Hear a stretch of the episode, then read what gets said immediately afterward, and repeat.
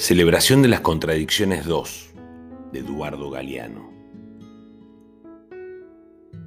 Desatar las voces, desensoñar los sueños.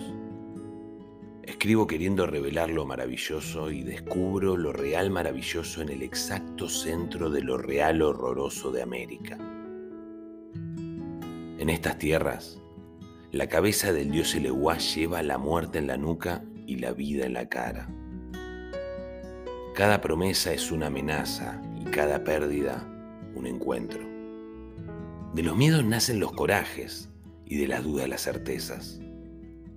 Los sueños anuncian otra realidad posible y los delirios otra razón.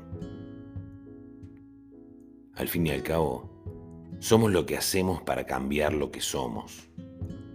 La identidad no es una pieza de museo quietecita en la vitrina, sino la siempre asombrosa síntesis de las contradicciones nuestras de cada día. Creo en esa fe fugitiva.